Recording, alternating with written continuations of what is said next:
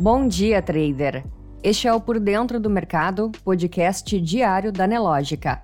Hoje é sexta-feira, 12 de novembro, e você confere agora as principais notícias que vão impactar o mercado financeiro neste dia. Em destaque: IBGE prevê safra recorde de grãos em 2022. 13º salário vai injetar mais de 200 bilhões de reais na economia brasileira. E Guedes diz que pode zerar tarifa de importação de produtos com reajustes abusivos de preços.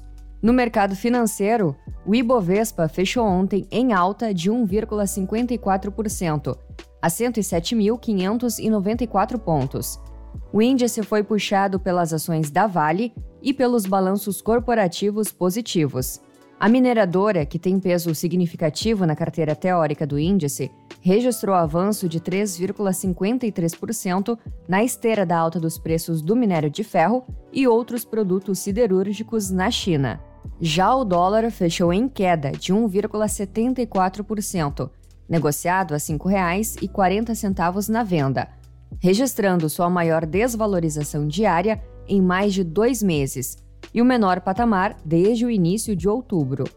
No calendário econômico, no Brasil, às 10 horas, confiança do empresário. Nos Estados Unidos, ao meio-dia, ofertas de emprego e confiança do consumidor Michigan.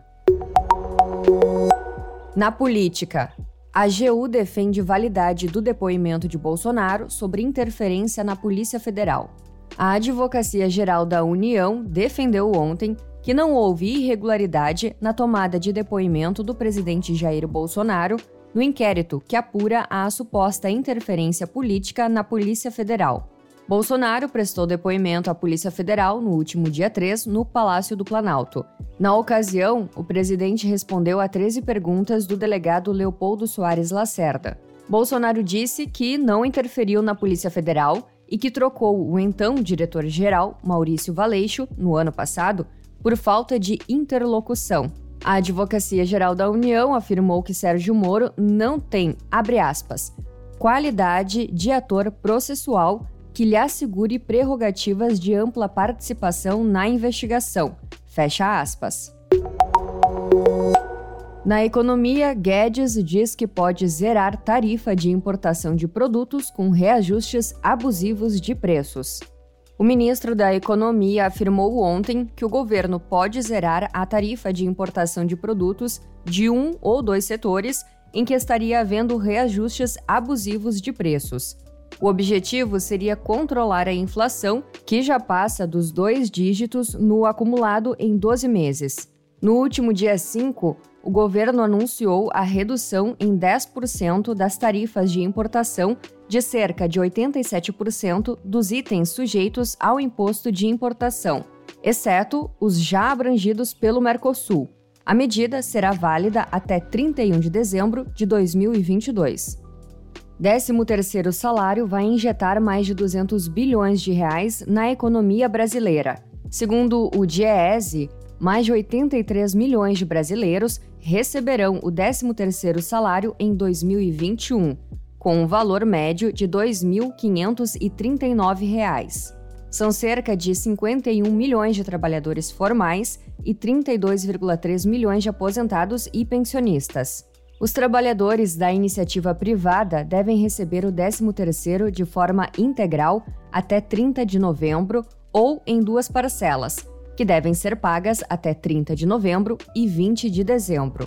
Já a maior parte dos aposentados e pensionistas do INSS recebeu o benefício de forma antecipada.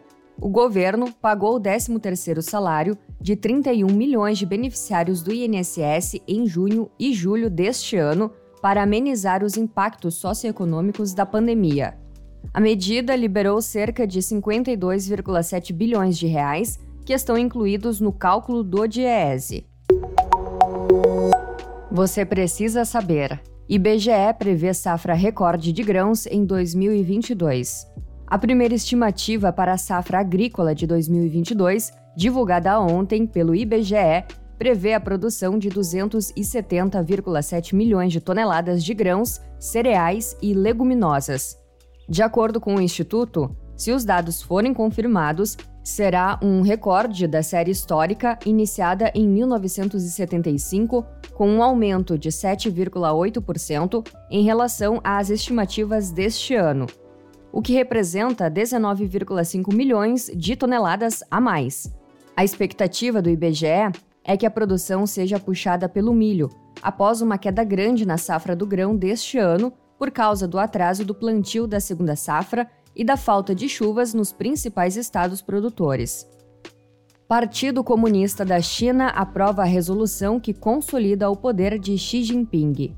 Xi Jinping agora ocupa um lugar especial no panteão da história chinesa, ao lado de líderes como Mao Tse-tung e Deng Xiaoping, respectivamente o fundador da República Popular da China e o líder das reformas econômicas que abriram o país ao capitalismo. A decisão foi tomada ontem pela plenária dos 197 dirigentes do Partido Comunista Chinês durante o 19º Comitê Central da Legenda. A resolução aprovada na reunião afirma, aspas, enfatizou-se que o partido deve apoiar o marxismo-leninismo, o pensamento de Mao Tse-tung, a teoria de Deng Xiaoping e implementar completamente o pensamento de Xi Jinping sobre o socialismo com características chinesas para uma nova era. Fecha aspas. Produção da indústria da zona do euro é mais forte do que o esperado em setembro, mostram dados nesta sexta-feira, deixando-a acima do esperado ano a ano devido ao aumento da produção de bens de consumo não duráveis. O Escritório de Estatísticas da União Europeia, Eurostat, disse que a produção industrial nos 19 países que compartilham o euro caiu 0,2% em setembro, para um aumento de 5,2% em relação ao ano anterior. Economistas consultados pela Reuters previam uma queda de 0,5% mês a mês e de 4,1% em relação ao ano anterior em setembro. Não deixe de conferir o Market Report completo, liberado três vezes ao dia, dentro da plataforma Profit Pro da Nelogica. Muitos gains e até terça!